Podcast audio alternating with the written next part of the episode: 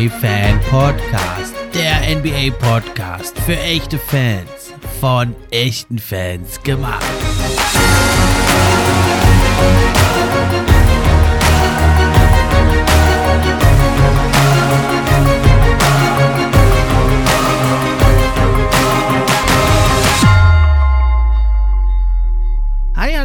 Und herzlich willkommen zur neuen Episode vom NBA Fan Podcast. Ich bin's wie immer, euer Gastgeber, der Steffen. Und auch heute freue ich mich über jeden, der mit dabei ist. Bevor es losgeht, aber nochmal kurz die Info. Ab sofort könnt ihr den NBA Fan Podcast auch unterstützen. Zum einen über Steady HQ, die Links sind in der Beschreibung. Oder aber eben auch, wenn ihr die Posts über Social Media kommentiert, teilt und liked. Wenn ihr euren Freunden davon erzählt. Und schließlich könnt ihr auch noch eine gute Bewertung schreiben. Das hilft mir dann auch, höher in den Rankings zu erscheinen. Und da würde ich mich sehr drüber freuen, wenn es euch gefällt gefällt, wenn ihr euch ein bisschen die Zeit nehmt, das Projekt hier zu supporten. Und das geht also am besten, wenn ihr den Podcast kostenlos, wie auch auf allen anderen Plattformen, bei Apple Podcast hört. Dann erscheint das also für mich in den wichtigen Apple Podcast Charts. Würde mich sehr freuen. Thema heute natürlich, wie könnte es anders sein? Wieder mal die Playoffs und da habe ich hier mir meinen Stammgast mittlerweile, den Marc Lemke, eingeladen. Hallo Marc, schön, dass du da bist. Ja, moin, moin. Der Stammgast hört sich gut an. Hört sich ein bisschen nach Kneipe an. Ich, dann hätte ich mir vielleicht doch eher ein Bier holen sollen als ein Wasser. kannst du ja noch, kannst du ja noch ändern. Ist ja noch früh am Abend hier, Sonntagabend oder am frühen Sonntagabend. Nehmen wir das hier auf. Jo, äh, nachher auf jeden Fall noch äh, im, im Sonnenuntergang nochmal ein Bier. Klingt, klingt gar nicht mal so verkehrt. Und wir legen direkt los. Bevor wir uns in die Spiele stürzen, wollte ich erst nochmal mit dir so ein bisschen allgemein über das Spiel in den Playoffs reden. Ich finde, das hat sich ja wie das gesamte Spiel auch in der Regular Season nochmal ganz schön gewandelt. Also ganz früher hat man ja gesagt, Defense wins Games, äh, der Offense wins Games, Defense wins Championship. Das hat aber mhm. also noch nie so richtig gestimmt. Jetzt hätte ich gesagt, dann galt so eine Zeit lang, ja, also die Shot Creation ist das Entscheidende, zwar auch durch Spielzüge und so, aber vor allem der einzelne einzelne Spieler, der sich da die Würfe kreiert und äh, dann irgendwo dahinter irgendwann kam so das Mismatch-Hunting, also dass man gezielt eine Schwäche sucht in der Defense und die dann immer und immer wieder bearbeitet. Da habe ich das Gefühl, das ist mittlerweile vielleicht sogar fast das Wichtigste geworden, irgendwie das Mismatch-Hunting. Was sagst du dazu? Kann man tatsächlich äh, auch mitnehmen. Das war ja so mal ähm, ich glaube, Tai Lu und LeBron James haben das irgendwann mal äh, ganz groß gemacht. Also zumindest ist das so die, die Zeit, an die ich mich erinnere, dass LeBron James eigentlich immer im Pick and Roll sich irgendwen geholt hat, den er als Gegner haben wollte, Pick gestellt bekommen und dann sein, sein 1 gegen 1 Matchup platt gemacht. Der hat es ja eigentlich so ein bisschen in die Extreme geführt. Ja, was funktioniert, wird nachgemacht. Also von daher äh, wurde es ein bisschen adaptiert und mittlerweile ist es ja tatsächlich, ein Block wird gar nicht mehr so extrem gestellt, um eben danach das Pick and Roll zu attackieren, sondern um genau. eben tatsächlich dieses, diesen Switch zu, zu forcieren. Von daher, ja, kann man, kann man eigentlich mitnehmen, dass das äh, deutlich wichtiger ist. Genau, ne? Oder eben äh, den, den, Switch eben zu verhindern und dann äh, wird der Block unterlaufen, dann hat man eben doch einen freien Wurf, weil der Switch sozusagen verweigert wird, ne? wenn die halt das nicht machen wollen. Aber dann hat man eben auch wieder einen Vorteil drüber. Ne? Wenn man mal so guckt, die letzten Jahre, gerade bei den Celtics, die ja jetzt in Conference Finals stehen, da war es ja oft dann ja, zuletzt eben Kemba Walker oder die Point Guard Position, die da oft attackiert wurde oder auch eben bei den Jazz, also Gobert beziehungsweise eigentlich ja die schwachen Wing Defender der Jazz, die dann eben das Rausziehen von Gobert ermöglichten. Mhm. Und dieses Jahr war es ja jetzt ganz prominent auch bei den Celtics eben als Smart ausfiel in dem Spiel gegen die Heat. Also da war es ja echt extrem. Da haben die glaube ich in einem Quarter 13 Pick and Rolls mit Pritchard gelaufen. Also die Heats sind da auch ein Meister des Mismatch-Hunting, wie auch die Golden State Warriors, würde ich sagen. Auf jeden Fall. Also da äh, versucht man immer mehr, immer mehr Kapital draus zu schlagen. Ähm, ich habe tatsächlich auch noch das, äh, Ich, ich habe es in The Athletic gelesen, also ein bisschen geklaut, muss man dazu sagen.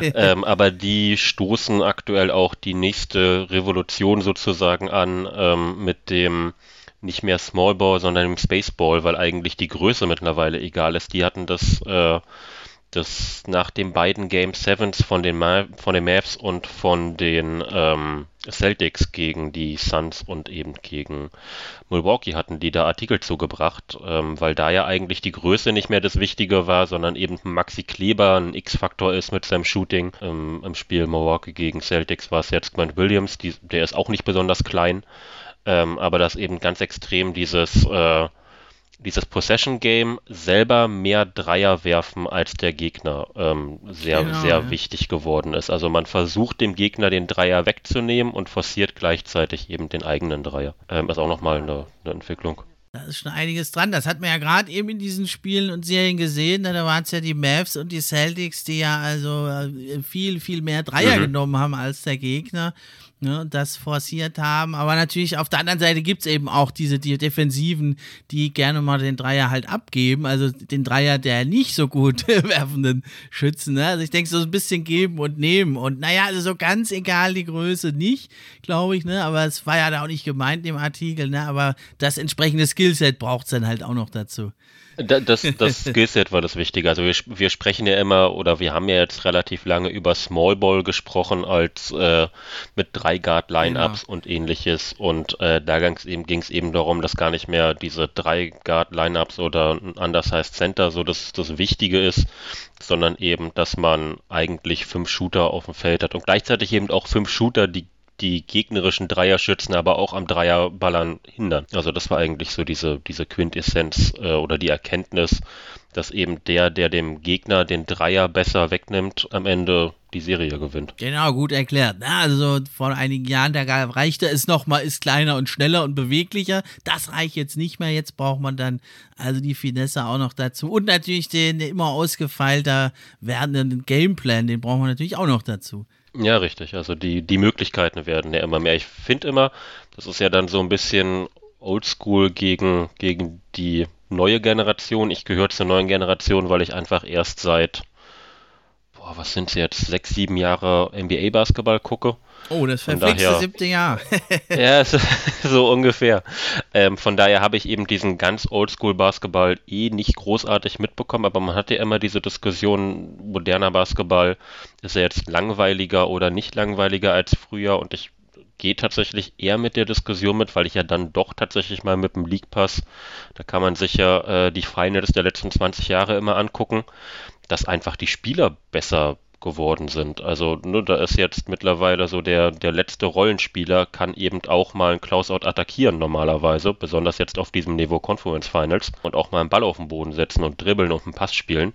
So und vor 15 Jahren war halt so da gab es also da gab so Starting Power Forwards, die konnten den Ball nicht auf den Boden setzen. Ja, da waren dann die einzelnen Superstars noch fast sogar noch wichtiger, ne, weil die dann eben die Contested-Würfe irgendwie dir noch reinmachen und ja, heute gibt es eben viel mehr Möglichkeiten, ja, also richtig. auch die Roleplayer da eben gut einzusetzen. Das stimmt schon, das muss auch gar kein Nachteil sein, dass man da das Alte nicht im Hinterkopf hat. Manchmal behindert das vielleicht auch ein bisschen oder ne, dann ist, kommt so dieses früher war alles besser und man verliert vielleicht so den Blick für die Realität. Das muss gar nicht schlecht sein. Aber Marc, jetzt äh, gehen wir mal direkt rein ins erste Spiel 7, die Suns gegen die Mavs. Es war ja doch ein ziemlicher Schocker, ne, weil ja vorher in der ja. Serie das Heimteam jedes Spiel gewonnen hat, zum größten Teil ja deutlich. Also das war ja kein Spiel der äh, keine Serie der knappen Spiele. Das knappste Spiel war sieben Punkte und selbst das war also nur hinten raus aufgeholt worden. Und dann natürlich da mit über 30 Punkten diese Heimniederlage war echt ein Schocker. Ähm, würdest du sagen, das ist vielleicht doch tatsächlich auch ein Problem der Teamchemie bei den Suns oder übertreiben wir das jetzt ein bisschen da, weil es jetzt eben da so rauskam, dass Aiden unzufrieden war weil eigentlich das war ja die große Stärke der Suns, die gute Teamchemie und da schien sie irgendwie ein bisschen Probleme zu haben. Meinst du, das war der Hauptpunkt oder waren es doch dann die Summe der ganzen anderen Teile, die zu diesem Ergebnis führten? Ich äh, habe tatsächlich, also Schocker ist halt genau das richtige Wort für dieses Spiel, weil ich habe da, ich habe da keine Erklärung für. Ne?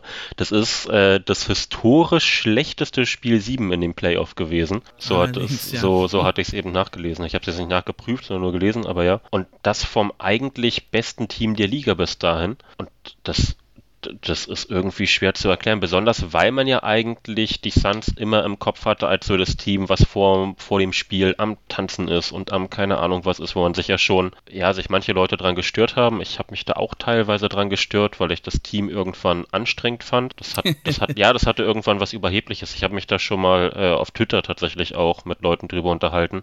Ich meinte, ich kann so gar nicht in Worte fassen, warum ich dieses Team nicht mag und irgendwie stört es mich, weil rein sachlich ist es ein cooles Team, aber irgendwie weiß ich nicht, hatte ich da immer ein, ein Thema mit, ähm, dass die mich genervt haben. Eben genau mit solchen, mit solchen Aktionen. Von daher hatte man eigentlich von außen immer das Gefühl, die Teamchemie passt. Das ist natürlich klar, die, die Aiden-Situation, die ist jetzt schon, weiß ich nicht, ein gefühlt Jahr alt. Also das, die Suns haben ja schon relativ früh gesagt, du bist kein Max-Spieler. Was ich nicht so hundertprozentig verstanden habe nach seinen Playoffs, weil eigentlich hat er in den Playoffs gezeigt, dass er ja also in den ersten Playoffs, die er gespielt hat, jetzt letztes Jahr, dass er ein sehr guter Playoff-Center ist und es gibt nicht viele gute Playoff-Center.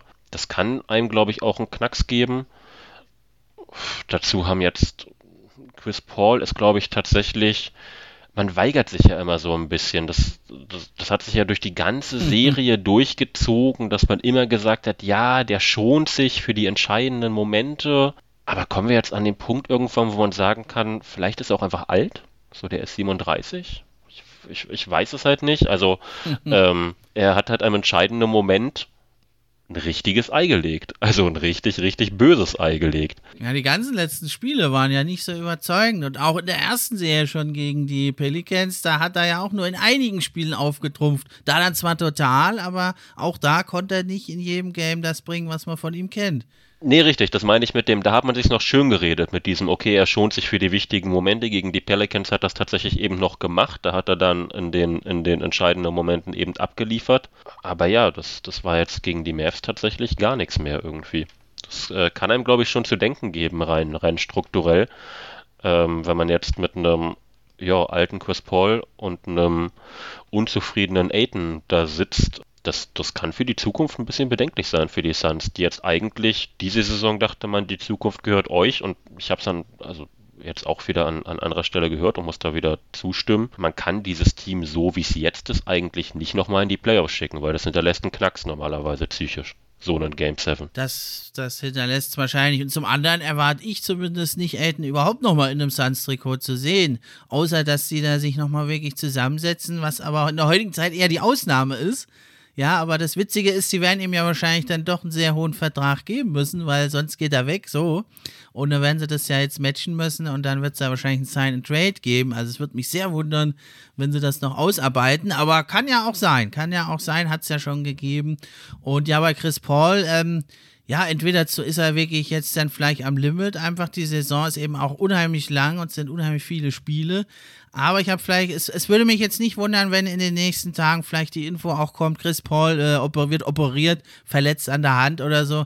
Das könnte schon auch noch sein. Aber ja, da nochmal so drauf zu setzen, dass er nächste Saison wieder so fantastisch spielt, wie es in der Regular Season und ja teilweise auch in Playoffs getan hat, das ist natürlich schon sehr riskant. Das war aber eh klar, das ist das Window dieses Suns-Teams in dieser Zusammensetzung relativ klein ist. Es steht und fällt mit Chris Paul, ja. Aber also die Teamchemie, das fand ich schon wirklich schockierend. Also böse Zungen haben ja gesagt, vielleicht hat da einer mit der Frau vom Mitspieler gespielt, äh, schlafen. Das wäre so. also so, wie, so wie bei LeBron James damals. Äh, da gab es ja auch mal das, das Thema, ne? David West, Delonte West, ja. ja, ja. Also so weit würde ich jetzt nicht gehen, aber ja, es war schon so, ne? Und dann hast du einen angeschlagenen Chris Paul, einen Aiden, der unzufrieden ist, aber auch ehrlich gesagt seine großen Größenvorteile nicht ausspielen konnte.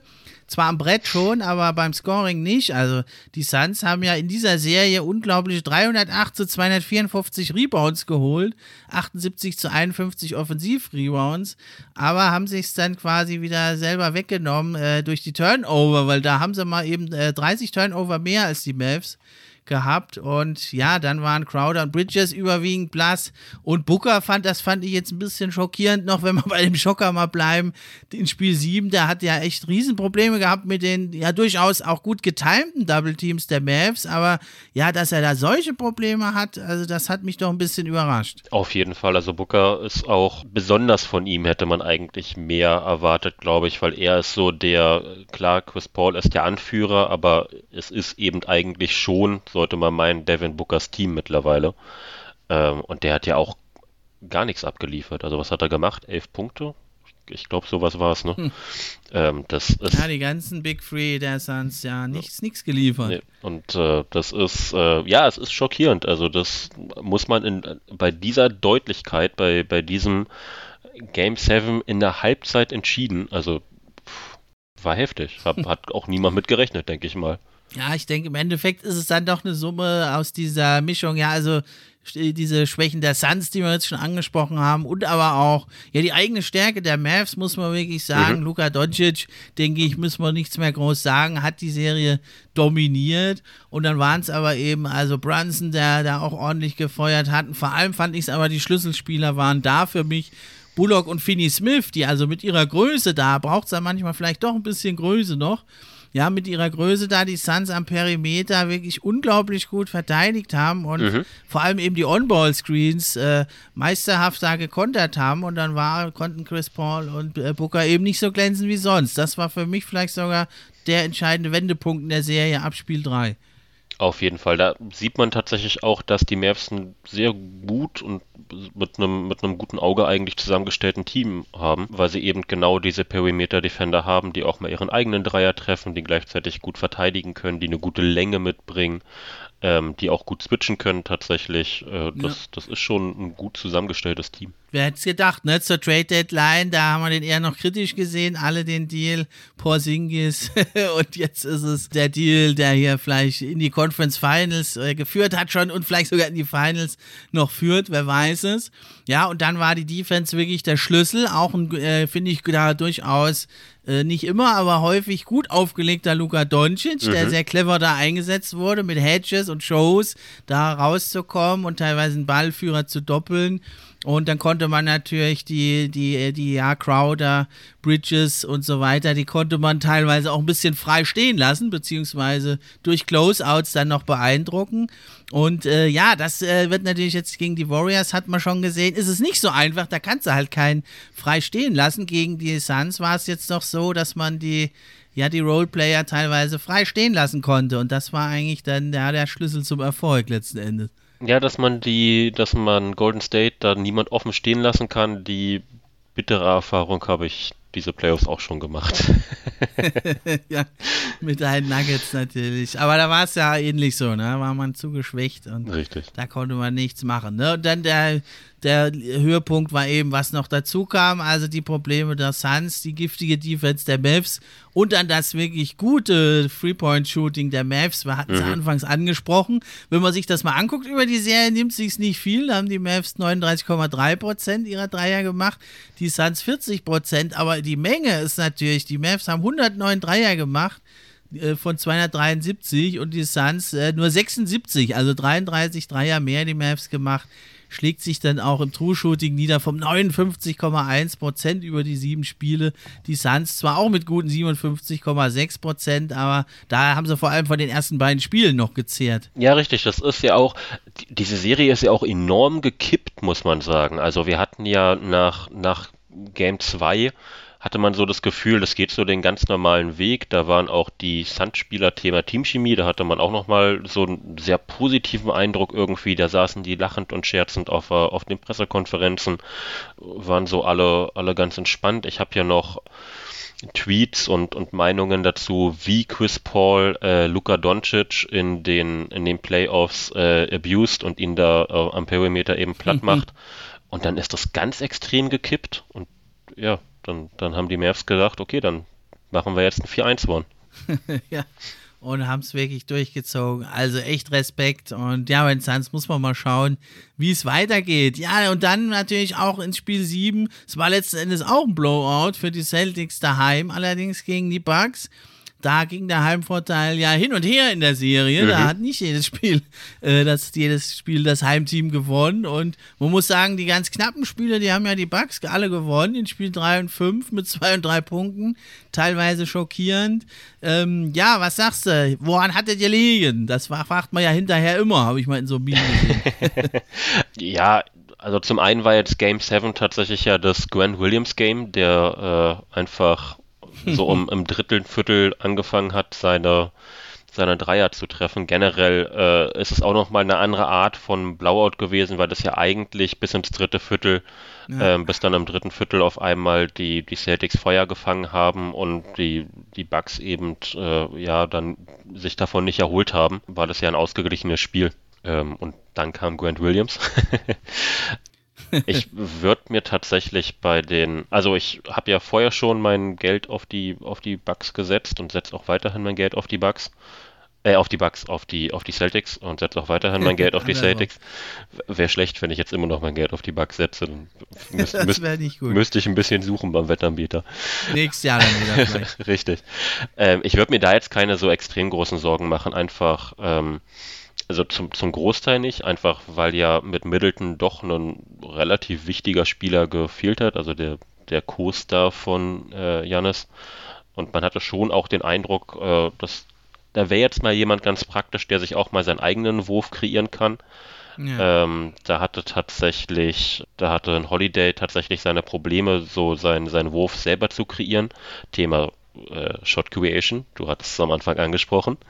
Ähm, aber er war eben, äh, ja, mit der Defense der, der Bucks hatte er ein bisschen Probleme und ich glaube, der hätte ähm, am Ende der ähm, Middleton einfach, einfach viel Last genommen und hätte die Serie auch nochmal ein bisschen anders gestaltet. Und den Punkt, wo man sich aber ein bisschen Gedanken machen muss, beziehungsweise ähm, wo man, wo ich mal nicht weiß, wie sowas passiert, ähm, ist tatsächlich Brook Lopez, der von Splash Mountain zu, ja. äh, er hat in Game 7, glaube ich, seinen ersten Dreier getroffen. So.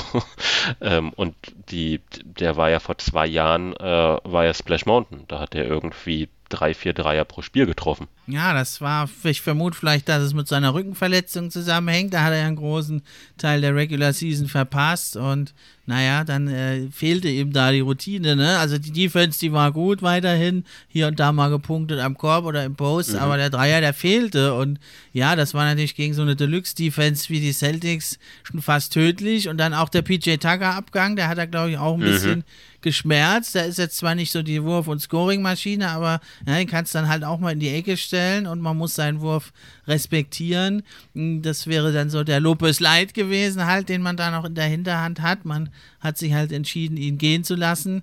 Ja, und im Endeffekt hast du ja völlig richtig gesagt. Also, Janis hatte zu wenig Support dann. Also, Drew Holiday hat das schon ordentlich gemacht, aber so diese ja, ein paar Explosionsspiele, die er letzte Saison hatte in Playoffs, die hatte er nicht. Mhm. Hatte natürlich mit Smart auch einen starken Gegenspieler.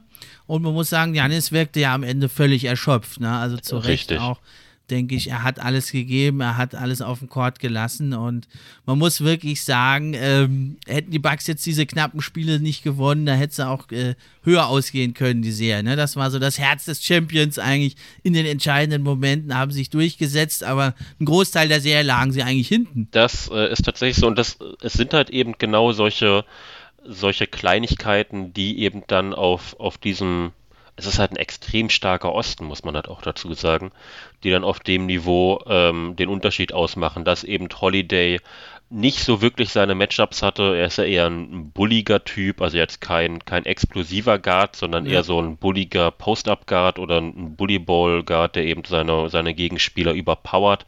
Ist halt mit den Celtics genau das falsche Team. So, wie willst du einen Marcus Smart überpowern? Also viel Spaß dabei. So, oder einen Jalen Brown.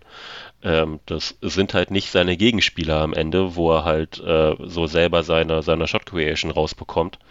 Ähm, dann fehlt eben Middleton so und dann bist du halt an, als äh, amtierender Champion auf einmal in der Situation, dass das eben nicht funktioniert gegen, gegen diese Bugs. Also da merkt man halt auch, wie hoch das Niveau, das Niveau ist. Ja, aber ich finde es trotzdem, also sie haben guten, äh, eine gute Verte Titelverteidigung gegeben, die Bugs. Also sie müssen sich da nichts vorwerfen. Ich glaube, viel mehr war einfach nicht drin. Nee, richtig. Und ich finde das aber auch immer gut. Also eigentlich kann einem das egal sein. Mir ist das aber immer ein bisschen wichtig. Ich finde, das validiert nochmal so ein bisschen den Titel, wenn man den dann gut verteidigt, auch in der nächsten Saison. Nicht so sang- und klanglos rausfliegt. Das, also an sich kann einem das egal sein, aber mir ist das immer so für die, wenn man so ein bisschen mit Blick schon auf die Geschichtsbücher wieder schielt, finde ich das immer auch durchaus relevant. Auf jeden Fall. Also da bin ich, bin ich eher bei dir und da hat äh, das Team auf jeden Fall gut dagegen gehalten. Also mit einem eigentlich schlechteren und äh, angeschlagenen Team bis in Game 7 zu kommen, ist ja dann auch erstmal äh, eine große Leistung. Ja, und ich denke, selbst wenn Middleton da gewesen wäre, dann wäre es natürlich eine ganz andere Serie gewesen. Vielleicht wäre sie anders ausgegangen.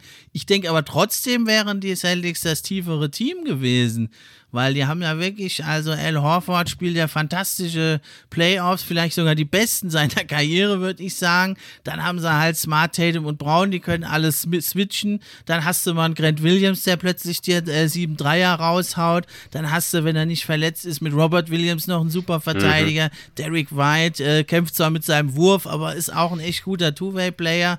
Äh, Pritchard dann, wenn er nicht äh, Mismatch jagt wird, ist eigentlich, hat auch seine Momente, ja, und das ist halt ein richtig richtig tiefes Team, äh, was, was denke ich auch mit Middleton ein etwas tieferes Team gewesen wäre, aber vielleicht in der Spitze hätte man dann mit Janis und Middleton und Holiday den Vorteil gehabt. Bin ich, bin ich im Zweifel bei dir, also äh, ja. Und dann haben sie eben eine Wand aufgebaut vor Janis, weil halt sonst nicht viel Scoring da war. Und dann ist es selbst für Janis schwierig. Dann kommen noch die Dreier dazu. Ja, da haben ja die Celtics 37,7 Prozent gegenüber nur 27,9, also fast 10 Prozent Unterschied. Und dann waren es auch noch viel mehr Dreier. Also die Celtics haben 110 Dreier gemacht in der Serie. Die Bucks auch nur 57, natürlich viel weniger auch genommen. Aber ja, wenn dann dir anguckst, die Field Goal und das True Shooting spricht spricht auch deutlich für die Celtics, 56 zu 49 Prozent. Äh, dann siehst du eben einfach, okay, äh, das war halt nicht zu gewinnen. Aus der Sicht ist es halt eher schon beeindruckend, wie du ja schon gesagt hast, dass sie das bis in Game 7 getragen haben. Ja, muss man so sagen, ja. Okay, ja, dann gehen wir aber jetzt in die aktuellen Serien, in die Conference Finals und da gehen wir wieder in den Westen zurück. Die Golden State Warriors feuern ja aus allen Rohren, führen schon 2 zu 0 gegen die Dallas Mavericks. Also wieder mal, muss man ja fast sagen, stehen die mit dem Rücken zur Wand und erstmal wollte ich aber auch sagen, die Warriors echt beeindruckend. Wir mhm. hatten es ja heute auch in der NBA-Familie, in unserem WhatsApp-Kanal hatten wir es ja auch. Die Warriors, die sind ja jetzt wirklich äh, waren ja fünfmal in Folge in Finals und jetzt sind sozusagen dann sechs der letzten acht Jahre stehen sie in den Conference Finals, fünfmal Finals, dreimal Champions. Auf der anderen Seite sieht es natürlich ganz anders aus. Die Mavs haben ja überhaupt ihre erste Playoff-Runde seit 2011 gewonnen. Damals haben sie zwar auch den Titel geholt, aber das ist natürlich schon ein bisschen länger her. Also die Vorzeichen waren klar, die Erfahrung und äh, die, das äh, Metall, was man gewonnen hat, spricht für die Warriors. Und ja, im ersten Spiel ging es ja gleich zur Sache. Ein deutlicher Sieg, 112 zu 87. Was würdest du sagen? Kann man es das Wiggins-Spiel nennen? Kann man, glaube ich, sagen. Also nach, äh, nach dem Spiel gab es ja auch ein paar Augenzwinker, also mit dem Augenzwinkern Stimmen, die so meinten, na, vielleicht ist er doch ein All-Star-Starter. Da, da gab es ja nach seiner Berufung, äh, nach dieser PR-Kampagne, die ihn da reingetragen hat, gab es ja ein paar kritische Stimmen. Ähm, aber er spielt halt gute Playoffs und er hat dann eben auch mal äh, solche Games wie, wie jetzt gegen, Gold, äh, gegen, gegen die Mavs in, in Spiel 1, ähm, wo man halt sagen muss, vielleicht ist er ja doch ein, ein All-Star. Ähm, mich freut es tatsächlich. Äh, also mich freut jetzt, wo ich, wo ich sie los bin, wo ich mich nicht mehr als Gegner mit ihm beschäftigen muss, freue mich die Golden State Warriors eh wieder. Und ich finde es tatsächlich ganz schön, äh, Wiggins zu beobachten, weil klar, er ist kein Mac-Spieler, darüber müssen wir, glaube ich, nicht sprechen. Aber man sieht halt, wie viel so eine gesunde Teamstruktur am Ende ausmacht, weil es ist halt ein vernünftiger, guter Spieler. Der macht offensiv nicht so viel Quatsch, solange man ihm ganz klar sagt, was er machen soll. Und ist defensiv äh, ja, aktuell eine kleine Pest für Luca. ja, Wiggins äh, ist und bleibt wahrscheinlich für immer ein Spieler, der derartig polarisiert. Ne? Wenn er ein schlechtes Spiel macht, heißt es, äh, das ist ein Nummer 1 Pick, der verdient 32 Millionen. Ja, und wenn er mal also ein gutes Spiel macht, äh, dann, dann äh, wundern sich alle. Ja, also äh, er verdient 32 Millionen, das muss man sich auch erstmal gönnen. Ja, da ist man enorm in der Luxury Tax. Da hat man eben den Luxus, den Spieler zu haben. Und aber, also man muss ihm schon Respekt geben, finde ich wichtig, ja, natürlich ist er ein hoher Pick, da kann er aber auch nichts dafür. Und er hat jetzt diese Rolle da angenommen, da als, als defensiver Glue Guy, der ab und zu dann mal in Szene gesetzt wird von den Räumen, profitiert. Ehrlich gesagt blieb ihm ja aber auch nichts anderes übrig, sonst wäre er raus aus der Liga, ne? Aber man kann das da natürlich auch mit positiv aufnehmen oder halt mit so einem mürrischen äh, Blick, dann funktioniert es nicht und dafür muss man ihm den Respekt geben. Und in dem Spiel hat er also wirklich sensationell verteidigt gegen Luca und auch im zweiten Spiel finde ich, mhm. na, er ist, es kommt ihm schon eine Schlüsselrolle zu, weil also sie greifen ja immer wieder auch äh, mit Wiggins den, den, den Luca an, dass er dann ein bisschen müde wird für die Offense. Das macht es dann natürlich auch etwas einfacher, ja, diesen überoffensiven Spieler Luca dann zu verteidigen, wenn du den halt defensiv beschäftigst. Auf jeden Fall, ja, und der, es, es ist halt auch eher ein bisschen eine, eine Kopfsache, aber er verfolgt ihn ja auch über große Teile der Serie bisher ja. ähm, übers ganze Feld defensiv. Also äh, er, er ist, er klebt in Spiel 1 was auf jeden Fall ganz extrem, ähm, dass er ihn eigentlich das ganze Spiel ähm, in einer, in einer Fullcourt-Presse hatte. Und das ist jetzt nicht so, dass Luka Doncic irgendwie ein bisschen unsicher ist mit seinen Handles. Ich glaube, das, das wissen wir alle. Ähm, aber trotzdem, trotzdem beschäftigst du dich ja von Anfang an damit. Du bist so ab der Sekunde, ab der du den Ball in der Hand hast, musst du dich damit beschäftigen, dass da jemand vor dir rumschwört.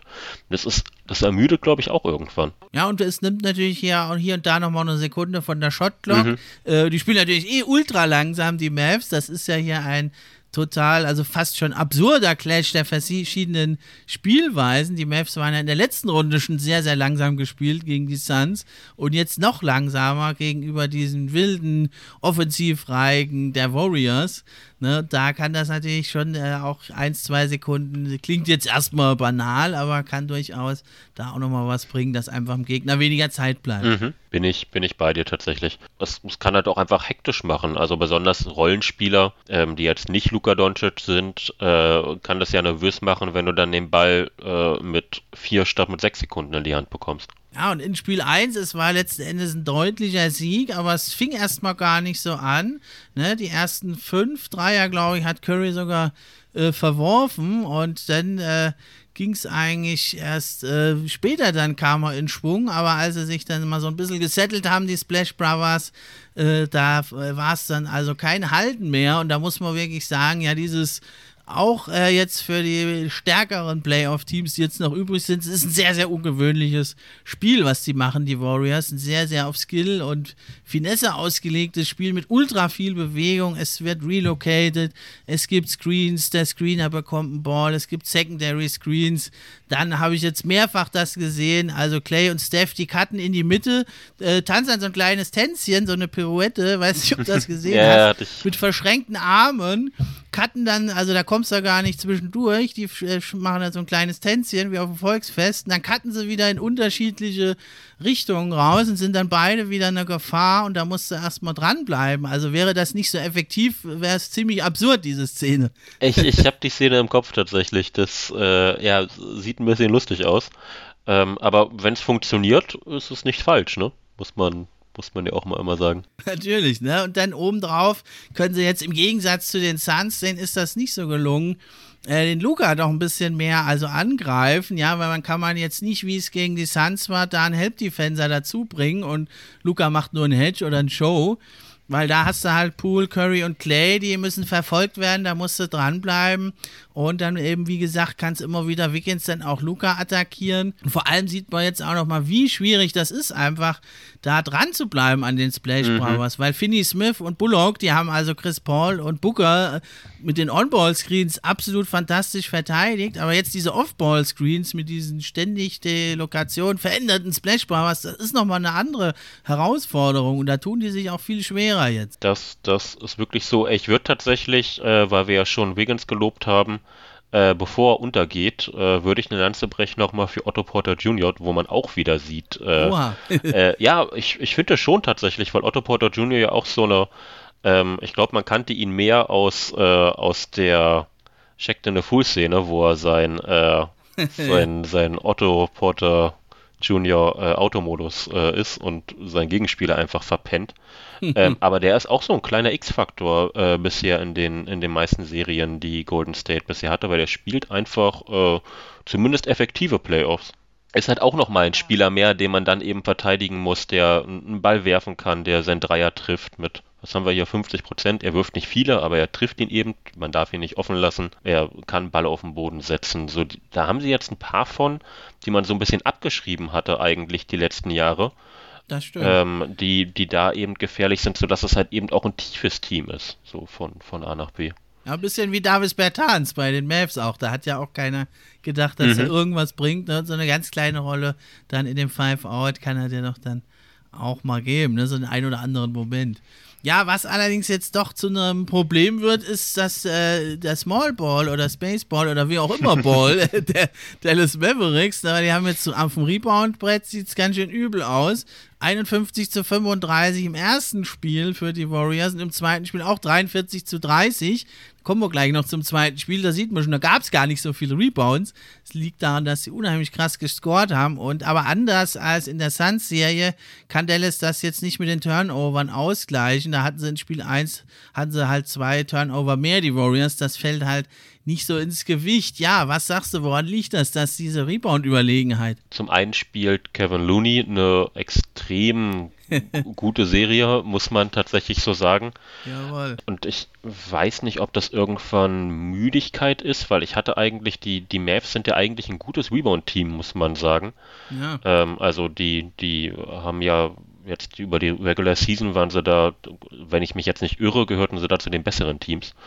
Ähm, so habe ich es jedenfalls im Kopf. Ich kann mir tatsächlich vorstellen, dass das ein bisschen Müdigkeit ist, wenn man eben diese 10.000 Cuts und Blöcke, du bist durchgängig in ja. Bewegung und ähm, dann, dann gehst du vielleicht auch mal zu einem Boxout oder zu einem zum Offensiv-Rebound, also in beide Richtungen, einfach mit ein bisschen weniger Energie, weil du einfach platt bist in der Situation. Das kann ich mir tatsächlich vorstellen, dass es so ein bisschen Zermürbung ist. Ja, und die eigene Offense der Mavericks, die dauert halt immer ein bisschen länger. Ne? Und dann hinten äh, wird man da gejagt. Mhm. Äh, muss oft äh, da dem den offenen Layup hinterher rennen oder durch die ganzen äh, Screens cutten. Ne? Und dann hatte ich oft das Gefühl auch, dass es oft gerade diese, diese Dreier, diese langen Rebounds, dass sie ja oft irgendwie auch einfach einen besseren Riecher hatten. Kann ja auch mal sein. Das ist tatsächlich so. Ähm, da, da ist Golden State aber schon seit längerem eigentlich ganz gut drin, so die langen Rebounds äh, einzusammeln, habe ich das Gefühl äh, dass da die Shooter ganz, ganz gut wissen, wo der Ball hin zurückkommt. Ja, und so eine gewisse Giftigkeit haben sie auch, die mhm. Warriors. War schon in der Runde davor gegen die Grizzlies. Und jetzt gab es ja auch gleich schon im ersten Quarter hat ja äh, Luka Doncic da äh, seine, ja, Narbe, will ich es nicht sagen, aber da seinen Kratzer im Gesicht bekommen. Mhm. Ne, er sagte zwar selber, da sehe ich jetzt tougher aus, aber ne, so, wenn man den Luka jetzt kennt, gefallen hat es ihm, glaube ich, nicht. Ne? Nö, es ist auch, also es ist ein intensives Spiel tatsächlich, also eine intensive Serie tatsächlich. Game, äh, Game, Game 2 war ja nochmal ein gutes Stück intensiver, hatte ich das Gefühl. Ähm, aber es ist halt insgesamt tatsächlich eine ziemlich taffe Serie jetzt nach zwei Spielen. Ja, und dann eben natürlich diese flexible Defense der Warriors, haben wir ja schon oft drüber gesprochen. Spielen sie mal Zone, spielen sie mal Box and One, spielen sie mal eine Wischmischung. Äh, da musste ich erstmal dran gewöhnen und das haben die Mavericks im ersten Spiel nicht so schnell hingekriegt. Ja, und dann ist das Spiel schon mal weg, ja. Und man muss sagen, dann im zweiten Spiel, da sah es ja natürlich dann schon ein bisschen anders aus. Mhm. Da war es doch ein anderes Match, muss man sagen. Ja, es ging dann, das war letzten Endes auch mit 126 zu 117 an die Golden State Warriors, aber es war ein völlig anderes Match. Da hat ja Dallas sich früh abgesetzt. Was haben die da anders gemacht, die Mavs? Ich kann es tatsächlich so, so gar nicht 100% in Worte fassen, was sie jetzt groß anders gemacht haben ähm, und, und was da äh, runtergegangen ist. Ich habe das Spiel tatsächlich nur einmal gesehen. Des, deswegen, äh, wir haben zum einen das Thema, dass, na, wie heißt er? Ich muss einmal, äh, Spencer Dinwiddie, äh, kein, äh, irgendwie kein Faktor war das hat tatsächlich ein bisschen wehgetan, hatte ich das Gefühl. Gleichzeitig war es ein bisschen Shot-Making, also im, im dritten Viertel die Mavs haben sich schon gar nicht mal so schlechte Würfe rausgespielt. Ich hatte das Gefühl, sie haben sie nicht wirklich gut getroffen jetzt im, im dritten und vierten Viertel. Da war, da war viel, viel Offenes mit dabei, was sie, was sie verschossen haben. Und gleichzeitig äh, hat, die, hat die Defense aber von, von Golden State eben irgendwann ähm, geklickt, nachdem sie am Anfang, also eben in der ersten Halbzeit, nicht an den Shootern dran waren, äh, offene Würfe zugelassen haben, die dann eben die Mavs gemacht haben und davongezogen sind, war das in der zweiten Halbzeit alles ein bisschen ein bisschen enger. Also man hatte bei jedem Wurf die, die Hand im Gesicht, äh, was eben dann auch ein bisschen daran liegt, vielleicht, dass besonders Rollenspieler wieder ihre Würfe nicht treffen. Man hatte mit äh, Kevon Looney, der sein, sein Career High in Punkten hatten, ähm, was man einfach mal in den Conference Finals in Games 2 machen kann. Das ist natürlich auch nicht schlecht. Man, man hatte da einfach, äh, während, während die Mavs vorher das Ganze eben ein bisschen sauberer verteidigt haben, hat man da die Lücken gefunden und so ist so alles in sich, es ist ja auch, äh, auch da wieder gelesen und nicht nachgeprüft. Ich habe gelesen, dass es äh, eine der, der größten Comeback-Serien der Playoffs äh, war jetzt der letzten Jahre in den Conference Finals. Also da ist einfach viel zusammengekommen, glaube ich. Also zum einen Shot-Making, zum anderen, äh, dass man eben das ein bisschen, ein bisschen näher dran war an den Leuten, sich nochmal zusammengerauft hat, ähm, dass man eben dieses, äh, dieses schnellen Doubles und Blitzes einfach ein bisschen besser ausgenutzt hat und eben Looney gefunden hat im Dunker-Spot. Ähm, das, ja, das, das wäre jetzt meine Erklärung. Ja, und Doncic kam natürlich raus wie ein Flamethrower, heiß wie nix. Hier 18 Punkte im ersten Quarter gemacht. Mhm. Da lässt sich natürlich dann auch gut mal einen reinlöten. Ne? Und wie du es schon sagtest, also in der ersten Halbzeit, da hatten ja die Mavericks 52,3 Prozent gegenüber 51,2 der Warriors. Und dann drehte sich das Ganze eben um, das Spielchen. Ne? Und dann wurde es ja eben zum, zum Looney-Match, kann man mhm. ja so ein bisschen sagen. Der kam ja erst eigentlich wieder in die Starting Five in Spiel 6 gegen die, gegen die Memphis Grizzlies. Da war er auch schon ziemlich gut. Ne? Und jetzt äh, war er ja totale Madness. Der hat ja einfach elf Punkte gemacht äh, dem, im dritten Quarter. Ne, 5 von 6 aus dem Feld und die Warriors haben ja eh 68, 45 die zweite Halbzeit für sich entschieden. Also, ja, wie früher eigentlich, ne? Da war es ja schon äh, beim alten Warriors-Team, was ja fast dasselbe war wie heute ja, mit ein paar Veränderungen. Aber da war es ja auch immer dieses dritte Quarter, wo sie aufgedreht haben und davongezogen sind. Ne? Aber das Bemerkenswerte in dem Spiel jetzt war, da war gar nicht viel von Draymond Green zu sehen. Ja, der hat ja sein fünftes oh, ja. Foul schon schon Mitte des dritten Quarters äh, kassiert. Dann kam er eigentlich erst im vierten Quarter nochmal für ein paar Minuten und dann ausgefault. Also, und auch da muss dumm man sich ja ausgefault. Also ja. wahnsinnig. Stell dir vor, du bist der defensive Anker und einer der wichtigsten ja. Playmaker und dann faulst du aus in so einem Reach-In-Foul beim, beim Inbound-Pass auf Luca. Also das, das war halt wirklich, wo man sich dachte, ey, das, das hat er gerade nicht gemacht. Weißt, war ja, das hat er aber immer wieder mal, diese Momente. Ja, richtig. Ich erinnere mal nur so das, an die Finals. Das, das hat er tatsächlich immer mal. Aber das war halt, also da ging, da gab es ja auch in der Situation nichts zu gewinnen. So, das war ein Inbound-Pass nach einem Field Goal von Golden State. Äh, ich weiß gar nicht, wer auf Luka Doncic den, den Ball spielt. So, und, und ja, dann schlägt Queen halt rein und ist zu langsam. Und ist so, okay, warum? Also was sollte das gerade? das Spiel war ja schon total gedreht eigentlich. Mhm. Ja, und auch in dem Spiel, also Damian Lee von Warriors und Bertan sind auch nochmal aneinander geraten, ne? Und vielleicht hat er sich da ein bisschen anstecken lassen. Wo äh, Draymond Green ist ja überhaupt kein emotionaler Charakter, also von daher kann, ich, kann ich mir nicht gewesen. vorstellen. Nein, nein, gar nicht, gar nicht. Eigentlich immer die Ruhe in Person. Ja, wenn man es jetzt sieht in der Summe, jetzt war es vor allem Wiggins, äh, natürlich die anderen Warriors ja auch stark, ne, aber so Wiggins ein bisschen der, der Keyplayer im ersten Spiel, im zweiten jetzt Looney. Mhm. Und Draymond Green spielt keine große Rolle. Luka Doncic hat ein gutes Spiel. Es läuft eigentlich gut und man steht aber trotzdem mit 2 zu 0 da und da muss man sich jetzt ein bisschen Sorgen machen, glaube ich, um die Mavericks, weil wenn jetzt erstmal das Steph Curry oder Clay Thompson Spiel noch kommt, die zwar gut spielen, aber jetzt noch nicht so total aufgedreht haben, was ja bei den beiden immer möglich ist. Mhm. Also ja, wo siehst du jetzt da die Chancen? Was können die Mavs tun, um die Serie nochmal so zu drehen, wie die Serie davor schon? Also ich hatte tatsächlich, äh, ich, ich hatte, du hattest ja gefragt, was meine Tipps sind. Äh, ich ich habe ja mein Geld äh, in dem Fall auch wieder auf Golden State gesetzt. Man muss jetzt beide Spiele zu Hause gewinnen. Ich glaube, man hat gesehen, dass sie es im Tank haben. Sie waren ja eben mit 25 Punkte waren es, glaube ich, vorne jetzt im zweiten Spiel und haben es dann ja. eben gegen, gegen die Wand gefahren. Von daher glaube ich schon, dass man nochmal die Chancen hat, beide Heimspiele zu gewinnen.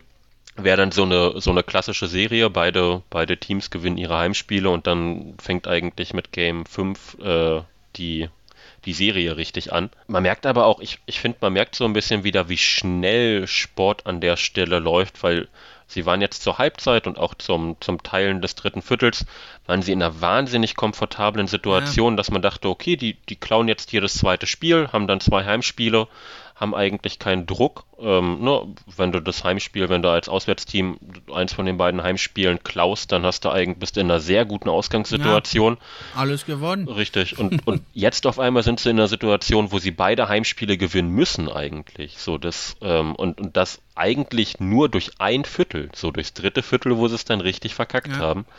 Ähm, halt auch wieder krass, wie schnell das manchmal geht genauso wie du es gesagt hast, also wir hatten jetzt eigentlich, wir hatten das äh, das Wiggins-Game. So, wir hatten äh, Game 2, was eigentlich schon ein ziemliches Ei war von Dwayne Green und trotzdem führen sie 2-0. Ich habe das Gefühl, das hätte man ausnutzen müssen. Also ich sehe da keinen großen Stand heute, vielleicht auch ein bisschen beeinflusst durch die beiden Spiele, sehe ich noch nicht, dass die Mavs zurückkommen in dieser Serie. Also klar werden sie jetzt zu Hause mindestens ein Spiel gewinnen.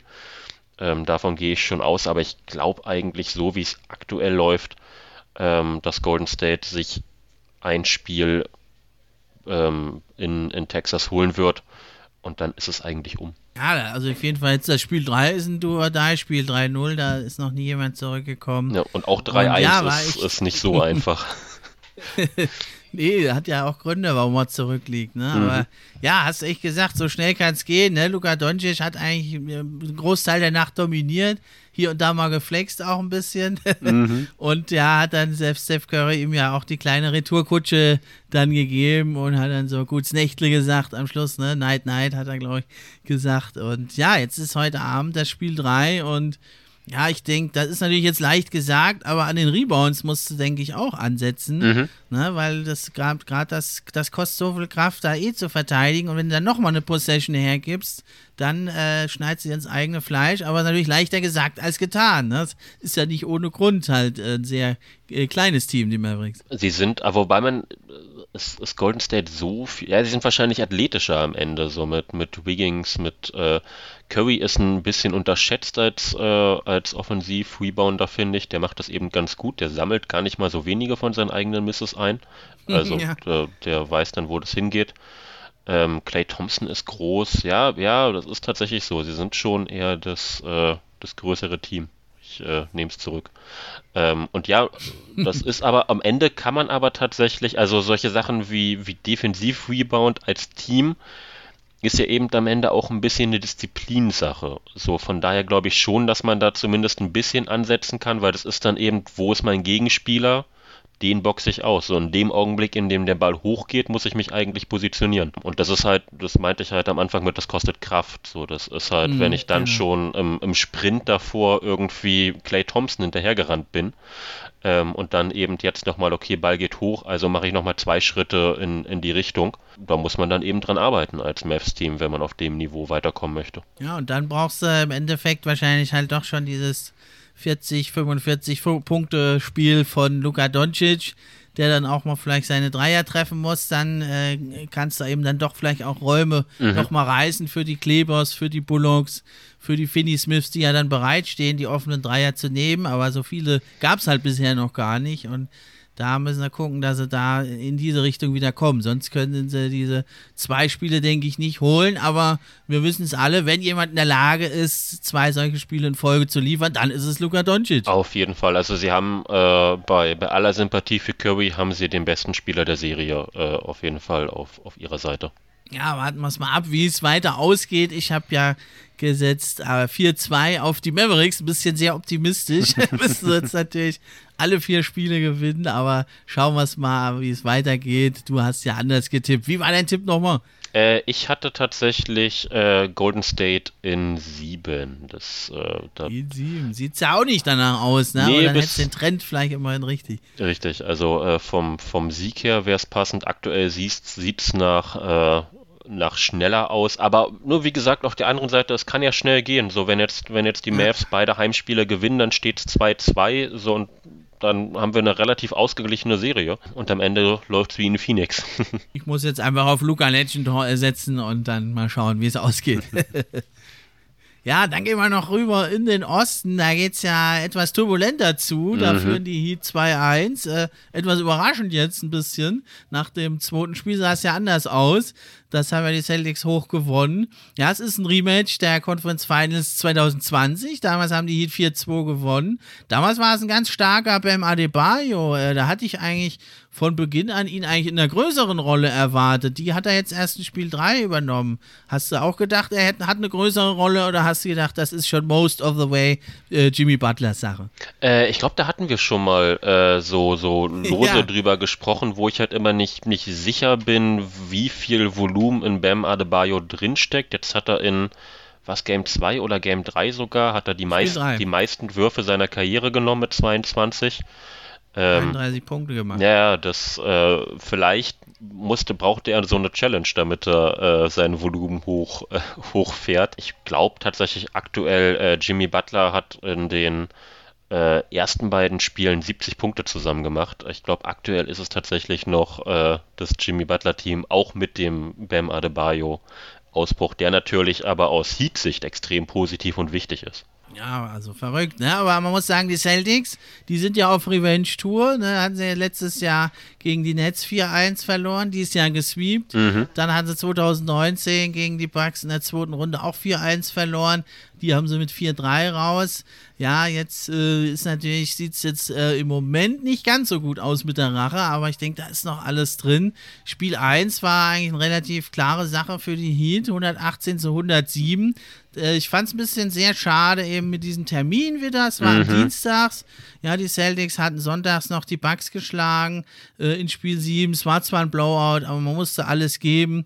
Al Horford war raus, Marcus Smart auch. Ja, bei Miami war zwar auch kein Kyle Lowry, aber ja, würdest du sagen, das war wirklich vor allem die Müdigkeit oder macht man sich da zu leicht für, äh, als Ursache für den Heat-Sieg in Spiel 1? Ich finde es zumindest unglücklich, dass das so gesetzt wurde. Das hat ja am Ende auch wieder äh, TV-Deal-Gründe, warum man da auch nicht von abrücken konnte. Und äh, ich, ich finde es aber eher unglücklich äh, gewählt, weil es so ein bisschen, es hatte ein bisschen was vom Schedule-Loss und ein Schedule-Loss möchte ich nicht in den Playoffs sehen.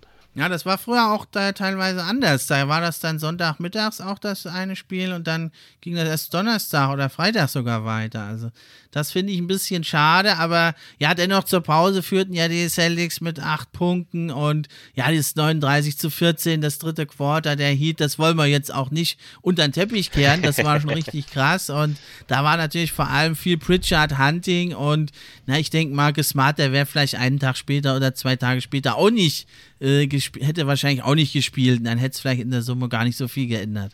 Das äh, ist mal die Hoffnung, die man auf jeden Fall haben kann, ja. Also war wirklich verrückt. Dann, also ich weiß nicht, was da Coach äh, Spolstra gesagt hat. Er ist ja kein Mann der ganz großen Worte, aber er hat immer wieder mal auch schon eine gute Rede gehalten. Aber vielleicht hat man die gar nicht gebraucht, weil Jimmy Butler, der hat ja dann gesagt, also der war, glaube ich, auch ein bisschen sauer, dass alle da über Tatum nur gesprochen haben als bester Small Forward Shooting Guard. äh, der hat's ja, kam, glaube ich, so ein bisschen äh, mit Feuer raus. Der scorte ja also dann 27 seiner 41 Punkte in der zweiten Halbzeit und vor allem im dritten Quarter wurde das Ruder rumgerissen haben. Also absolute beeindruckende Leistung, mhm. kann man nichts anderes sagen, denke ich. Auf jeden Fall. Also auch, finde ich wieder fast ein bisschen lustig, wie jetzt so die, die Jimmy Butler äh, Experience der, der letzten drei Jahre ja eigentlich nur oder zwei Jahre so vor in der in der äh, Serie, als sie eben in der Bubble in die Finals eingezogen sind, da war äh, Jimmy Butler so das Symbol der äh, der Heat sozusagen, als er da auch einmal komplett ausgepumpt steht und man wirklich gesehen hat, okay, der hat alles auf dem Feld gelassen, was er irgendwie hat. So, und ein Jahr später hat er gegen die, hat er gegen die Bucks so eine Serie gespielt, wo man dachte, was war das denn gerade? Und hat sich so Fragen gestellt, was mit den Heat und, und Jimmy Butler jetzt ist. Und dieses Jahr ist er wieder, äh, kann man sich wieder die Frage stellen, ob er der beste Small Forward der Liga ist, also zumindest äh, der jetzigen Playoffs. Ähm, also so ein Hoch und äh, Tief auf jeden Fall. Ja, da ist Jimmy Butler, erinnert mich so ein bisschen, so geht es mir auch mit Paul George irgendwie mal, sehe ich ihn als Top 10, Top 5 Spieler vielleicht.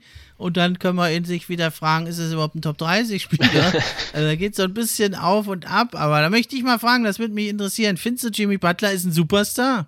Mm, er ist auf jeden Fall einer, der Oh, das ist jetzt eine schwierige Frage. Ja, ich würde ihn schon als Superstar nehmen. Sage ich, sage ich eher ja. Also, ich finde, das ganze Heat-Team zeigt so ein bisschen, dass eben auch Teambasketball am Ende das Wichtige ist, aber es ist eben doch Jimmy Butler, der am Ende, das ist eben das, was man letztes Jahr auch gesehen hat, gegen die Bucks, das Team springt am Ende so hoch, wie Jimmy Butler springt. Ähm, und das ist für mich die Definition von Superstar so ein bisschen. Ah, ich tue mir ein bisschen schwer. Also, ne, wenn du jetzt sagst, so ein Jannis, ne, der, der, der, der rockt da mal die Finals überwiegend allein, der führt jetzt das Team äh, fast in, äh, ins Spiel 7, fast in die Conference Finals. Das ist für mich, da ist aber im Endeffekt die Frage, was versteht man unter Superstar? Ne? Für mich ist es dann schon so ein, einer der absoluten Top-Spieler, der mehr oder weniger mit einem vernünftigen Squad, eigentlich egal wer, dann eigentlich sein Team zu einem Contender macht. Und da bin ich mir nicht so ganz sicher bei Jimmy Butler. Der braucht dann schon dann noch zwei, drei gute Leute neben sich. Ja gut, aber er hat eben äh, jetzt zum Beispiel so äh, Game One, du hast es ja gesagt, sich dagegen gestellt, hat seine 41 Punkte gemacht, hat im zweiten Spiel äh, 29 Punkte gemacht, hat sich dagegen gestellt. Ähm, und man hatte eben auch, dadurch, dass er im dritten Spiel zur Halbzeit ausgefallen ist, eher das Gefühl, dass die äh, Celtics jetzt mit dem Butler-Ausfall ihr Comeback starten. Also Ah, gut, da ist auch was dran. Hast du recht, guter Punkt. Ne, und man muss wirklich sagen, in Spiel 1 seine 41 Punkte, 9 Rebounds, 5 Assists, 4 Steals, 3 Blocks. Also so eine Statline, äh, vergleichbar, haben wir nur fünf andere Spieler in der NBA-Geschichte, keiner aber in einem Playoff-Spiel. Ne? Und das waren auch tolle Namen, Anthony Davis, Hakim Olajuwon, David Robinson, Karim Abdul-Jabbar und James Harden sogar zweimal, aber wie gesagt, nur in der Regular Season.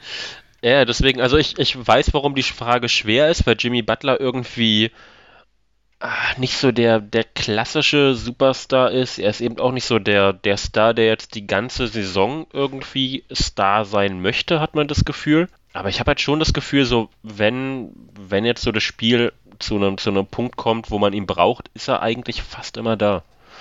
Ähm, er ist eben nicht dieser. Ja ne, man, man guckt sich nicht die NBA an und man, man hat irgendwie nicht so Jimmy Butler in, ähm, er ist nicht der Spieler, der irgendwie in der erweiterten oder überhaupt in der, in der MVP-Diskussion drin ist, so und er ähm, er, er, ist eben nicht so der, der Regular-Season-Spieler. Deswegen kann ich schon verstehen, warum man sich die Frage stellte. Da ist er halt sehr leise. Ja, aber das braucht er auch so ein bisschen irgendwie, ne? dass man ihn so abschreibt. Dann kann er da in der Pressekonferenz sitzen. Seht ihr, ich hab's euch gesagt, ich bin auch noch da. das, davon lebt er ja. Ne? Er so. ist ja, war ja als Jugendlicher schon obdachlos. Er hat sich immer nach oben durchgeboxt und niemand kann ihn aufhalten. Was mich noch so ein kleines bisschen da abhält, also Mentalität-Superstar ist er so oder so, da braucht man nicht drüber reden. Aber das ist, ja, es gibt so gewisse Matchups, ne, jetzt in der Bubble auch, wie sie dann Anthony Davis gegen ihn gestellt haben. Mhm. Letzte Saison, teilweise Janis dann. Es gibt so gewisse Matchups, die kann er dann nicht überpowern und dann, da ihm der Wurf fehlt, da kann er dann nicht viel bewirken. Das ist so was für mich, ihn da eventuell vielleicht aus dieser Superstar- Riege da noch raushält. Aber vielleicht hast du doch recht, also ja. er hat es wirklich abgeliefert. Also wenn er kein Superstar ist, würde ich sagen, dann ist er der Erste, der danach kommt. Die, die erste 1B-Lösung. äh, ja, ich, ich weiß auf jeden Fall, was du meinst. Also er ist eben nicht, er, er, er polarisiert halt schon, ob er jetzt ein Superstar ist oder nicht. Da kann man, finde ich, tatsächlich bei ihm auch immer ein bisschen drüber diskutieren. Das stimmt schon. Und dann kam also Spiel 2, da war es dann bei mir so ein bisschen wieder in meinem Kopf die interne Overreaction. Da ging es ja 127 zu 102 für die Celtics. Smart und Horford waren zurück. Jetzt kann wieder alles munter geswitcht werden. Pritchard wird nicht mehr so gejagt. Die Heat weiter waren ohne Lowry. Und da hatte man so das Gefühl, ja, das war so das Wake-up-Game. Ne? Die ersten, im ersten Quarter lagen sie hinten mit, äh, mit 10 Punkten. Dann hat Udoka das Timeout genommen, hat Wake-up gesagt. Und dann lief es eigentlich. Mhm. Und ja, so in dem Spiel stimmte es zwar, aber im nächsten dann wieder nicht. Also ist wahrscheinlich doch zu einfach die Formel. Ich glaube tatsächlich auch. Und ich Spiel 3 ist jetzt, glaube ich, auch ist auch wieder Küchen, Küchentischpsychologie, aber ist, glaube ich, auch ein echt schwieriges Spiel für die, äh, für die Boston gewesen, also für, für Boston gewesen, ähm, rein emotional mit dem Ausgang. Weil man hatte eigentlich, so man hatte, es war alles bereitgelegt. So, man, man hatte seine zwei Stars ja. mit, äh, mit äh, Smart und Tatum, die beide verletzt waren und beide zurückkommen. Äh, man hat diesen One gestartet, dass man äh, sich gegen, gegen diesen Rückstand irgendwie gewehrt hat. Äh, man ist bis auf, was war es, ein Punkt, glaube ich, wieder rangekommen, nachdem man zwischenzeitlich ja doch ein, ein gutes Stück zurücklag. Und dann hat man es am Ende im, im letzten Viertel doch wieder ein bisschen an der Wand gefahren, nachdem so diese ganze Energie da war, dass man das jetzt eben das, das ganze Ding umstößt. Das kann auch eben nochmal wieder psychologisch ein bisschen was mit einem machen, dass man in, in dieser Situation und auch rein rechnerisch, dass man tatsächlich 2-1 zurücklegt, ist auch ein bisschen bitter. Ähm, aber dass man in dieser Situation, in der die ganze Geschichte geschrieben war, so ein bisschen, ähm, dass man jetzt das, das Ganze sich nochmal holt ähm, und da macht man es nicht. ja, also Psychologie echt wichtig. Ne? Man lag ja also in Spiel 2 jetzt nochmal ne, mit 10 Punkten zurück. Dann ging man in äh, über 18 Minuten, die nächsten 18 Minuten hat man Miami mit 60 zu 21 ausgescored. Mhm. Das sind 39 Punkte Turnaround. Man führte dann 70 zu 45. Ne? Und dann äh, Miami hat nicht mal mehr die Starter gebracht im vierten Quarter. Und ja, da hat man sich vielleicht ein bisschen zu sicher gefühlt bei den Celtics. Und auf der anderen Seite das hat Jimmy Butler auch gesagt, man war so ein bisschen sauer bei den Heat. Zum einen über sich selbst, dass man so hoch verloren hat, zum anderen aber, dass es so in den Medien so ein bisschen gesagt wurde, ja, also das erste Spiel, das habt ihr halt gewonnen, weil die müde waren, im zweiten habt ihr auf die Mütze gekriegt. Und das hat auch nochmal so ein bisschen zusätzliches Feuer gebracht, glaube ich. Mhm, also von, von daher ist es tatsächlich, also sind jetzt beides Küchenpsychologie-Themen, äh, aber es ist halt äh, so rein psychologisch spricht, glaube ich, viel für die Heat aktuell. Ja, und dann wirklich dieses Comeback, aber das sieht man ja ganz oft, ne? Also sie kamen dann wirklich auf einen Punkt ran, du hast es ja gesagt. Äh, das nimmt dann aber auch viel Energie weg und das sieht man ja oft, äh, wenn du so einen hohen Rückstand dann aufholst, äh, dass da dann doch äh, das zu viele Körner kostet und dass du dann halt wieder zurückfällst. Mhm. War ja am Ende nochmal ein knappes Spiel, also sechs Punkte ist äh, hätte man noch mal einfahren können, theoretisch. Ja, wenn du siehst, stand ja 62, 37, mhm. es stand auch noch im äh, im dritten Quarter, nach dem dritten Quarter 87, 72, das sind 15 Punkte Rückstand. Da gibt es ganz wenige Spiele, die du da nochmal drehst. Das ist ganz selten. Das, das ist richtig, ja. Das, deswegen, also die, die Story war halt trotzdem so ein bisschen geschrieben. Der Garten war ja auch, äh, der, das, das war ja eine wunderbare Stimmung im, im Garten. Ja, und dann war es aber doch von Verletzungen auch ein Stück weit überschattet. Also zum einen musste ja Thais starten für den Time Lord, also den anderen Williams, mhm. nicht Grant Williams. Ne, das war na, schon mal ein Problem. Also Theister kam da auch überhaupt nicht rein ins Spiel, hat wenig gespielt. Ja, und dann war es ja zum einen Jimmy Butler, äh, der verletzt rausging und nicht mehr zurückkam. Und bei den Boston Celtics waren es ja Tatum und Smart, gleich zwei Spieler, die ja rausgingen, zwar dann wieder zurückkamen, aber ja, nicht ganz fit wirkten. Das ist tatsächlich so. Ja, der Osten wirkt generell auch so ein bisschen wie so eine. Es ist, es ist halt schon so eine Abnutzungsschlacht, ne? Also es. ähm, da, da fallen eigentlich in jedem Spiel Spieler aus und das ist halt auch, äh, ich glaube, ich habe es letztes Mal schon bei dir äh, im Pod gesagt, das ist halt härter als im Westen, also körperlich härter. Ich fand jetzt das, ja. das Golden State, äh, die, die Golden State gegen Mavs-Serie, ich finde die extrem intensiv. Die hat tatsächlich äh, Spiel 2 hatte so ein bisschen Game 7 äh, Atmosphäre. Ähm, von, der, von der Art und Weise her, wie da miteinander umgegangen wurde, auch vom Trash Talk und so weiter und so fort. Ähm, aber körperlich hart ist halt der Osten dieses Jahr und generell. Also es ist eine andere Art, ne? Also da ist es mehr ein Wettrennen und äh, ja, aber da gehen ja jetzt nicht so irre gegen drei Mann zum Korb, irgendwie wie Jimmy Butler, der da halt in die Leute reinkracht. Und mhm. ich finde eh, der ist total schwierig. Also für die Referees, ich wäre nicht gern Referee, wenn Jimmy Butler spielt, weil das ist total schwer. Ist das ein Offensivfoul? Ist er da gefault? Die Leute prallen halt ab am ihm, da fliegen alle in alle Richtungen weg. Also das finde ich ganz schwer immer, also als so ein Spieler, der ganz schwer zu, äh, zu pfeifen ist, glaube ich, der Jimmy Butler. Das stimmt auf jeden Fall, wobei er weiß, wie er seine Fouls sieht. Das, äh, da ist er ja, da ist er ja gar nicht mal so schlecht drin. Ähm, aber ja, das äh, ist, ist immer so ein bisschen die Frage, wenn jetzt der, der große, kräftige Typ, wenn von dem irgendwie ein Peyton Pritchard abprallt, dann heißt das nicht, dass Peyton Pritchard nicht gefoult hat. Nur weil er, äh, weil am Ende einer steht und einer liegt. Äh, von daher weiß ich schon, was du meinst. also jetzt nur auf die Verletzung wollen wir es nicht reduzieren. Also es war ja also auch Kyle Lowry, kam zwar zurück, ist aber offensichtlich nicht richtig fit. Äh, Butler ging eh raus. Ja, und dann äh, war es doch sozusagen wieder ein faires Spiel dann sozusagen. Und äh, vor der Serie habe ich schon auch gesagt, äh, ich setze auf die Celtics, weil außer Jimmy Butler kann keiner scoren bei den Heat. Da haben sie mich so ein bisschen eines Besseren belehrt. PJ Tucker ja mit 17 Punkten, nicht schlecht, ja, und auch, äh, auch die Guards, ne, Struce und äh, Gabe Vincent, die haben doch durchaus da gut gepunktet. Mhm. Und entscheidender, glaube ich, jetzt als die Verletzungen waren die Turnover mal wieder bei den Boston Celtics, die ja insgesamt 24 Turnover haben, ein Playoff High ja. und Tatum hatte, glaube ich, sechs und Brown sogar sieben. Das haben die irgendwie immer wieder, dass sie da mal äh, äh ja, nachlässig werden mit ihren Handles. Das hatten sie gegen die Bucks auch schon in ein paar Spielen. Äh, liegt es einfach an den Handles? Liegt es am Defensivdruck? Wie kann das sein, dass sie da manchmal 13 Turnover haben, die beiden Spieler, und im nächsten nur, nur nicht mal fünf? Es, es sind beides halt wirklich keine, keine äh man sagt es immer so schön, Natural Playmakers. Also es, es, es sind halt beides keine, keine Natural Playmaker. Am Ende kann ich es, glaube ich, nur so ausdrücken. Von daher, wenn sie da an der Stelle den Druck bekommen, dann kann es eben schon mal passieren, dass man äh, da einen Tatum und einen Brown irgendwie rausbekommt. Brown tatsächlich nochmal eher als Tatum. Brown ist ja als reiner Athlet in die Liga gekommen, muss man weiter so sagen. Der konnte am Anfang auch nicht großartig dribbeln, mhm, als ja. er in die Liga gekommen ist. Und er war ja offensiv äh, fast nicht existent, also äußerst roh. Richtig. Beeindruckende Entwicklung überhaupt, das, dass er jetzt so stark ist. Auf, auf jeden Fall. Aber das ist dann eben halt auch ein Unterschied zu einem, zu einem Spieler, der in die Liga kommt, als äh, Spieler, der eigentlich gar nicht dafür, also der das, die, der da nicht gut drin ist und das dann eben in der Liga als, äh, als NBA-Spieler erst lernt und eben einen, einen Playmaker, der das halt von, naja, von der Highschool an eigentlich macht.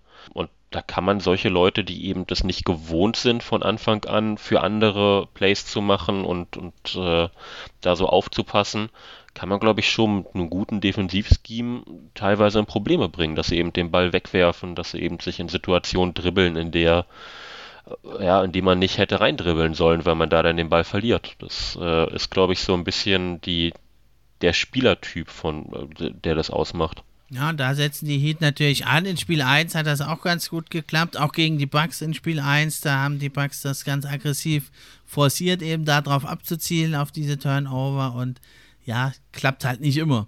Ne, dann kam noch dazu, dann, das, das fand ich noch sehr interessant, dass Miamis Bank, also auch die der äh, Celtics mit 26 zu 16 da äh, outgescored hat. Also das kommt dann noch dazu mit den Turnovern. Das war dann halt too much. Auf jeden Fall. Ja, man hat ja mit äh, Tyler Hero äh, nochmal jemand, der eine äh, ne Gefahr von der Bank ist und äh, nicht unterschätzen. Victor Oladipo war vor drei Jahren, zwei Jahren äh, auch mal ein ganz guter Spieler, also da hat man auch noch mal ein paar Waffen. Stimmt, ja, der hat ja auch etliche Turnover geholt. Sein Wurf hat er irgendwie leider verloren, der Viktor.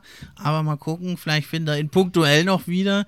Ja, und dann, äh, das ist natürlich, äh, was mich ein bisschen wundert, das wäre jetzt ein Ansatzpunkt, glaube ich, für die Celtics eben wieder, da sind wir wieder am Anfang jetzt zurück beim Mismatch-Hunting, dass man Tyler Hero mal auch ein bisschen mehr jagt, weil der natürlich auch kein guter Defender ist. Das ist tatsächlich so. Da, da könnte man aus Celtics Sicht auch noch mal ein bisschen äh, aggressiver ähm, zumindest rangehen. Ja, dann, was meinst du also? Ich habe ja vor der Serie gesagt 4-2 für die Celtics. Ich bleibe natürlich dabei, wobei jetzt eher ein 4-3 äh, wahrscheinlicher ist, aber ich bleibe natürlich beim 4-2. Ja, was ist deine Prognose? Wie geht das aus? Ich habe den, denselben Tipp abgegeben. Ich habe ja auch äh, Celtics, ja. Celtics in 6 gesagt. Ähm, mhm. Boah, ich schieb's, glaube ich, auf Celtics in 7. Ich, äh, ich, ich gehe mal einen hoch, aber ich bleib bei mein, ich bleib bei Boston. Ja, wird auf jeden Fall eine ganz knappe Kiste. Und ja, also hoffen wir jetzt aber nicht, dass letzten Endes die Gesundheit drüber entscheidet. Das wäre echt schade. Mhm. Aber wie man jetzt hört, können sowohl Butler als auch Tatum und Smart äh, wohl im nächsten Spiel wieder spielen. Und das wollen wir ja, egal wie wir tippen. Wir wollen nicht durch irgendwie Verletzungen gewinnen, unseren Tipp. Wir wollen, dass das fair und square alles abläuft. Das ist ja unser, unsere Hoffnung so oder so immer. Das ist auf jeden Fall so. Ja, Marc, dann äh, sind wir am Ende der Episode angelangt. War echt wieder super geil mit dir. Hat Bock gemacht, hier über die Playoffs mit dir zu quatschen. Echt cool, dass du da warst. Hat mich gefreut auf jeden Fall.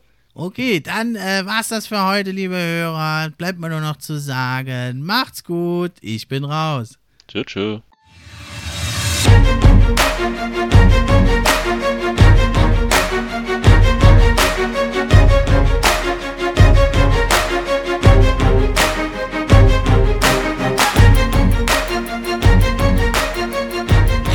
Fan Podcast. Der NBA Podcast für echte Fans. Von echten Fans gemacht.